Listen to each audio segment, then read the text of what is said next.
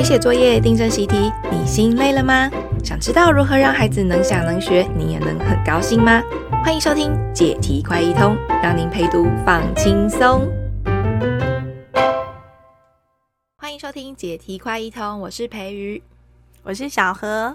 今天要跟小何来聊语文的什么题呢？哦，今天呢是因为有一天我在手机上收到了一个家长的问题。他来帮他的小孩问了一个问题，是跟部首有关的，嗯、一问就问了三题。嗯，好认真的家长，对，嗯、非常认真。我觉得小孩很认真诶。嗯、我收到那个小孩的问题，小孩今年应该是小学二年级吧？嗯、哇，我佩服得不得了，因为我小学二年级的时候，每天写字，脑子里都没有冒出这些问题。嗯，我二年级的时候，每天写字就是要把那个部首背下来，笔画总笔画是多少，部首是什么，部首以外的笔画是多少，这样。对，每天都在算那个，然后造词，然后就 赶快把功课写完，就想睡觉了。对，好，那我们现在赶快来说 这个小孩的三个问题是什么？嗯、我直接念一下哈，很有意思。一单，单是那个单数的单，嗯，孤单的单，孤单的单。单这个字的部首是口部，请问是左边那个口，还是右边那个口，还是中间四个小口或大口？好可爱的问题哦，哦很认真呢。对，我看到这个问题的时候，我觉得哇，他实在是太会问了，好佩服哦。哦，是不是要把部首圈起来的时候，不知道圈哪一个口这样？对啊，到底为什么是口部？到底是哪个口呢？嗯，哦，超可爱的。好，来第二题。大部分国字的部首都是在左边的那个，嗯，那都或都市的都哦，就这个字哈，嗯，嗯，这个字的部首为什么在右边呢？啊？嗯，好，所以不能用背的哈，说部首就是在左边，对，像社会的社 部首在左边啊，对不对？棉被的被部首也在左边啊，为什么？都都这个字部首在右边呢？嗯哼，好，第三题，那哪哪里的哪哪、嗯、这个字，为什么又不是右边的那一个，像都一样右边那个，嗯，义部又变成左边的口部呢？哦，就是哪边的哪也有那个跟都一样的那个长像耳朵的东西，对，可是它明明也长在那边，却。不是那个部首，对啊，哦，我觉得这小孩好会问哦。老实说，他当下一问的时候，我真的愣住了，我不知道怎么回答他。嗯、像单那个口是哪一个口？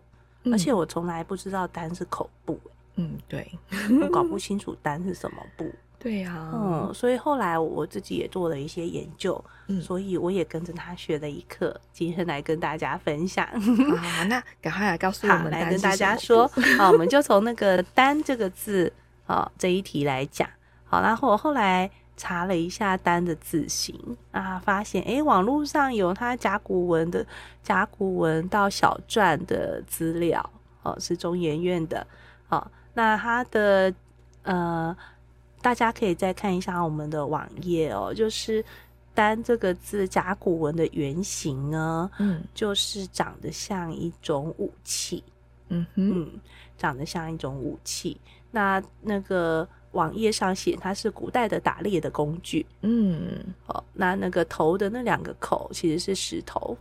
哦，我觉得有点像长了个触角，对，所以他可能有用绳子绑着两个石头，嗯，所以当他要使用这个武器的时候，想象是用甩甩甩，或者是把东西弹出去，嗯哼，哦，那它就是一个象形字，完全是这个武器的象形字，嗯，哦，所以单在在古文中。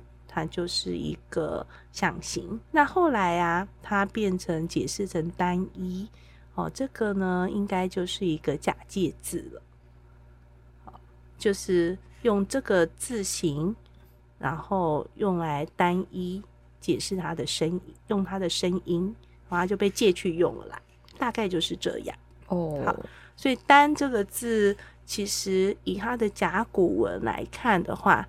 它跟口还真是没有什么关系。嗯，最早，那个口其实是两颗石头。对，在甲骨文的时候，其实也长得不大像口啦。对，它长得是两颗圆圆的。对，那到底为什么丹会变成口部嘞？哦，这个就很有趣了哈。我们在找了看了一下资料哈，就是其实是这样，就是呃，中国有一本最早的字书叫《说文解字》。哦，东汉时代有一个叫许慎的人，啊，他对文字很有兴趣，他就编花了好长的时间编写了《说文解字》这本书。那这是第一次，哦，中国字被认真的做了分类的研究。好，那写到“丹”这个字的时候呢，我去查了《说文解字》。哦，呃，许慎是这样写的哦，他是写说“丹”呐，这个字呢，它的意思是大的意思。嗯，那。为什么丹会这样呢？他应该许慎的理解哦，他觉得啊，应该是跟他上面的两个口，在古代的时候是念成宣，嗯哼，哦，所以宣是这个丹的声符。好，那下面为什么是像那个毕业的毕的下半部，类似那样那那个形状呢？嗯，好，许慎这时候就写了一个字，叫做缺，缺。嗯，缺就是不知道哦，不 在 哦，他没办法解释。嗯，所以在《说文解字》里面呢，那个他就被呃归类到这个宣哦，就是两个口，就是两个口并叫做宣，然后单跟宣因为声音有点像。对，那许慎当时他在那个时代，他在解字的时候，他猜啦。他也是用蒙的，他就猜说，哦，这个单大概就是大的意思吧。嗯，好，那从此以后呢，这个单就因为上面的两个口跟宣很像，所以就被归入口部了。嗯哼，嗯。所以许慎那个时代其实是没有看到甲骨文的材料的哦。他如果看到甲骨文，他可能就会发现哦哦，自己分类根本没有口这样，对，分错了 哦。那现代人哦，我们有了一个幸运，我们就看到了甲骨文，那你就发现说啊，原来丹的本意其实就是类似弹弓。嗯哼，哦，所以后来我自己在想的时候啊，我就觉得哦，原来单如果不是从口的话，那要如果要做重新分类的话，那感觉它应该可以跟几个字合成一组字，诶，你知道是哪几个字吗？丹跟嗯哼，嗯好，比如说加上弓部啊，那、哦、就是子弹的弹，对，再加上歹。呃，也是叫念念旦，对不对？对，也念旦。好，嗯、那再加上右边加上戈，战战。好，那左边加上竖心旁，呃，也是旦，肆无忌惮的惮。好，对，好，你看单旦，淡定觉得觉得淡，好，然后战争的战。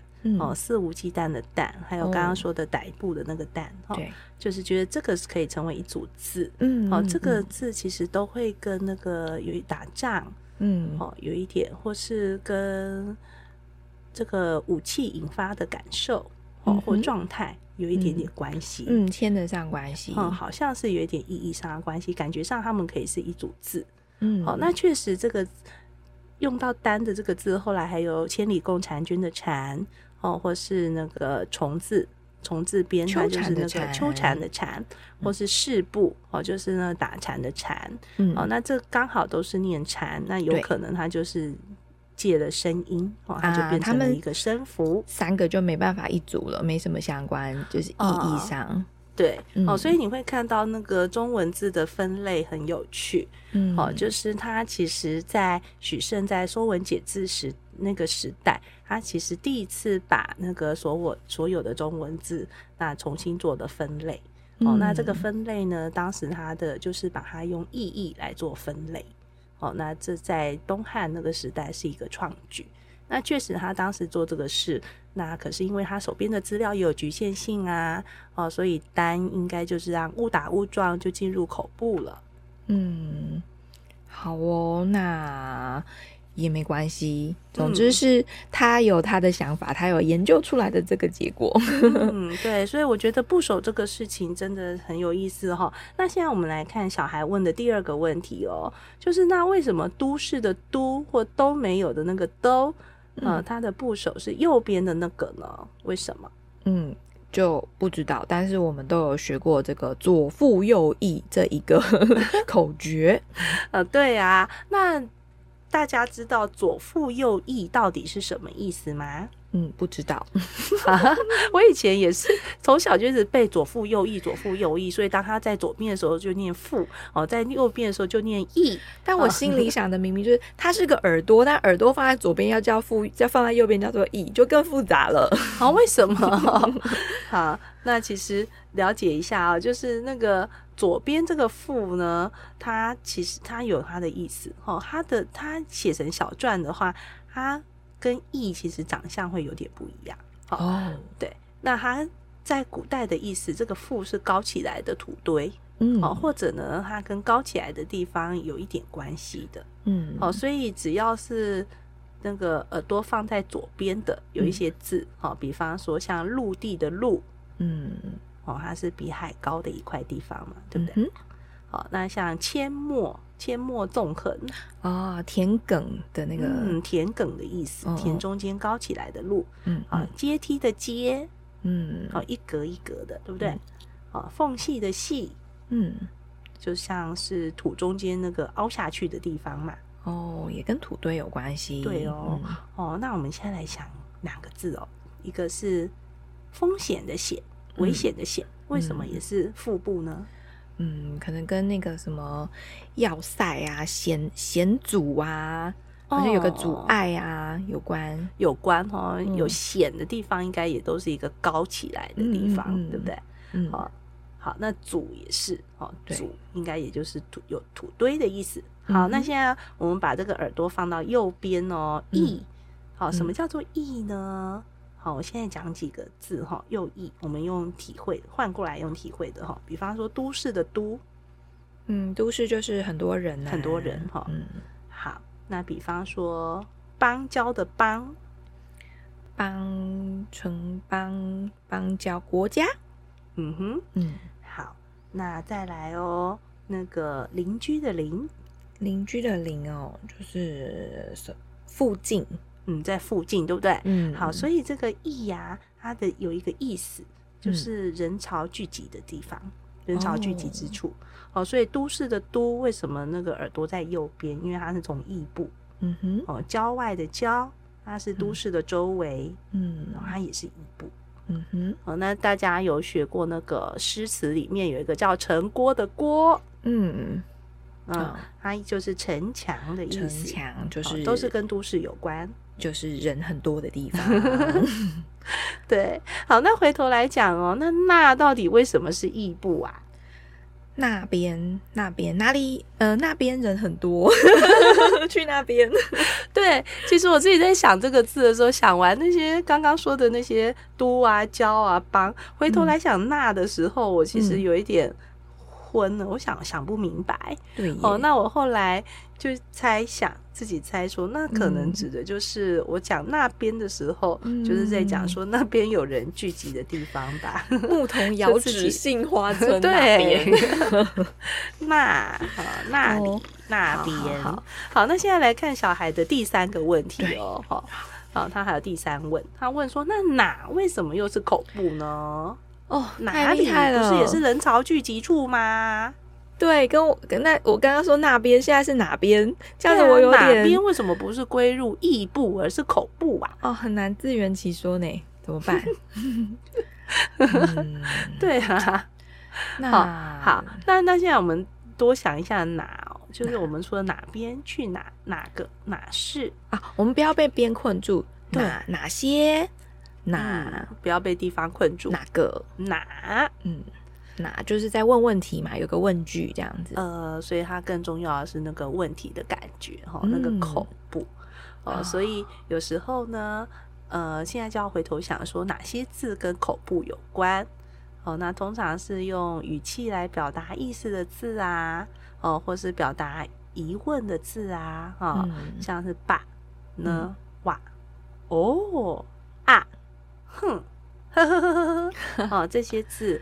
它如果是有语呃语气上的意思的哦，哦，那大概就会从口部，有点像是语助词在表达一种语气这样子。对，然后、嗯。哦、所以去哪哪里哪边哪是哪个，那因为都是疑问语气嘛，所以猜想可能因为这样就被归入口部了。嗯。嗯，那这些其实都是在想这个事的时候觉得很有趣哦。那想一想，那你说是不是一定的答案呢？嗯、呃，如果要再确定它是肯定的答案的话，那可能就要再做更多金石的研究。嗯，或者要坐时光机回去跟徐胜先生讨论一下。对，那回头啊，我们就来顺便想一下哈，就是到底学部首这件事，为什么人要学部首啊？嗯，咦，嗯，我们想象那个许慎那个时代哦，哦，他到底为什么要把《说文解字》写出来，然后要把这些字分类，你不会觉得他闲闲没事干很无聊吗？然后他要把这些字依照他们的各种呃形状哦偏旁哦分成五百四十部哦，其实分布就是从他开始的。到底这个人在干嘛？他没事瞎忙。嗯，我在猜一开始一定也不是先列了，比如说口部。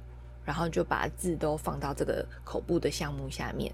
我在猜，应该是他看着那么多的字，然后就很想要把这个长得像的啦，或者是意思像的啦，做一些分组，嗯哼，然后再去找出它的共同点，然后再从什么从什么，就是从什么部首，嗯，这样子的过程吧。对，其实想这件事的时候，我觉得很有趣。就是人真的是一个很好奇的生物，就是他会很想知道各式各样的身边的东西，它的由来、它的来历到底是什么。那我猜想，许胜或当时古代的人，他可能很好奇一件事，就是那这些字到底是怎么来的？嗯、哦，他为什么长这个样子？哦，他从他为什么这些字都有口部？哦，为什么这些字都有事部，或者都有一部？嗯、哦，他他觉得这个是一个很有，就是他想到这件事，他就觉得很有趣，然后他就试着想去追究这些字的来源。那大家如果有机会很好奇的话，其实看看《说文解字》，我觉得那是一本很有趣的书。哦，就是它背后其实有许慎对于当时那个时代。的哲学思想在里面。我现在要说一段很玄的话，哦，大家可能不太懂我说什么，可是有机会的话，可以去读一下那个《说文解字序》啊。那个因为许慎东汉嘛，东汉那个时代，他们就是对于那种天人思想。哦，或是对于《易经》啊，哈那些《易经》里面的卦辞啊、算命啊，哈这些事情，他们是非常有兴趣的哦。嗯，那他们会觉得这些字呢，如果仓颉时代造字，它恐怕背后都有很深刻的哲学意涵吧。哦、嗯，所以许慎先生他当时在分类做部首分类的时候，他就很努力的试着去揣想，嗯，哦这些。字背后更深的意义哦，它原来创始的原意是什么？嗯，比如说金木水火土这些部首，对，嗯，然后对，所以他很认真的把每个字形哦、嗯、一个跟着一个做的排列、嗯、哦，那他。觉得这些排列背后都有他的哲学意涵哦，就非常的有趣哦，所以有时候看部首这些字。我觉得如果只是考试也有点可惜。当然，我们现在不是许胜那个时代了哈，我们已经脱离那种天人合一的思想了啊。可是单就从部首来认识这个字的话，其实你会看到那个中国的古人哦，他们的思考的方式哦，他是怎么在想这个字的哦。那甚至在跟孩子谈的时候。我觉得去谈这个字为什么从这个部首哦，它背后的意义哦，到底是什么，都非常有趣哦。刚刚我们在讨论的时候，我们就说，哎，比方说“家”这个字就很有趣哦。“家”它如果你回去看《说文解字》小篆哦，它其实就是上面那个盖子，就是一个。宝盖头，一个宝盖头，它其实大概就是一个类似洞穴或一个房子的样子。哦，屋顶嘛，外外形，嗯，它里面装的是一只一只猪。哦，然后家家里头要有猪，猪是一个家，好像 就很很好玩。哦，所以我觉得呃，看看那些字啊，看部首是一个有趣的事啊。嗯嗯，这是一种认识国字，呃，有趣的方式。嗯，所以回头来讲，我觉得这个小孩，我觉得他很可爱哦，他很认真的在思考这些事。那我当然也会很希望他持续保有这样子的乐趣。哦，因为当他不断的在问这些问题，而不是死背，或是用这个去考试的时候，他试着在思考这些问题，哦，他也进入一种研究的状态，哦，那就仿佛是那个许慎当年，哦，他在面对这些字的时候，哦，他在思考，诶，这些字为什么是长这些样子呢？为什么是长这个样子呢？哦，这个，嗯，是会有一种对知识的乐趣在里面。哇，听小何讲起来，这个考题都好玩起来了。所以啊，大家也可以在家里面跟小孩面对习题考题的时候，也可以猜猜看啊，为什么是这个部首啊？这个。部首代表是什么意思？那这个“有”字的由来可能是怎么样？嗯、对，甚至我们觉得，有时候我们在生小教学的时候，我们都觉得说，如果你看到现在已经不是讲部首，是讲部件，对不对？对，好，就是什么字读什么字哦，有几个部分拼凑起来。那其实，在家长在或是老师在跟小孩互动的时候，这个部件为什么组合起来是这样？其实你试着编一些故事，嗯，跟孩子一起。来编造一些故事，然后让孩子对于这个字形更有感觉，那也会非常有意思。嗯、哦，我们曾经在教学讨论的时候，就会在那里谈说，诶，那那个逃走的逃，为什么是一个照？然后上面加了一个错部，下面加一个错部。嗯，啊，为什么这样子叫逃？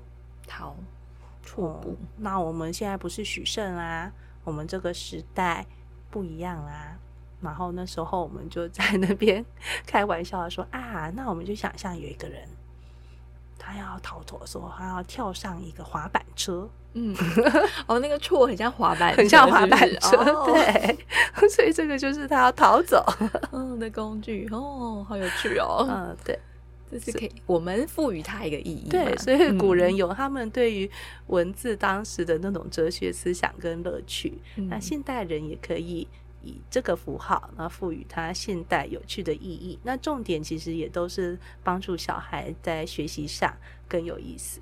嗯，好玩当然就会想学啦。嗯哼，好，谢谢小贺，希望大家喜欢喽。好，谢谢，拜拜，拜拜。